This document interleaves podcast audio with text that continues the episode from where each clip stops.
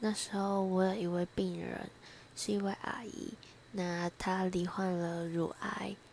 转移脑啊、肝啊、骨头等等，整个人是其实是昏迷不醒的，那状况越来越糟，家属呢很放，就是还很积极治疗，到最后一天放弃治疗之后，那个阿姨就走了，那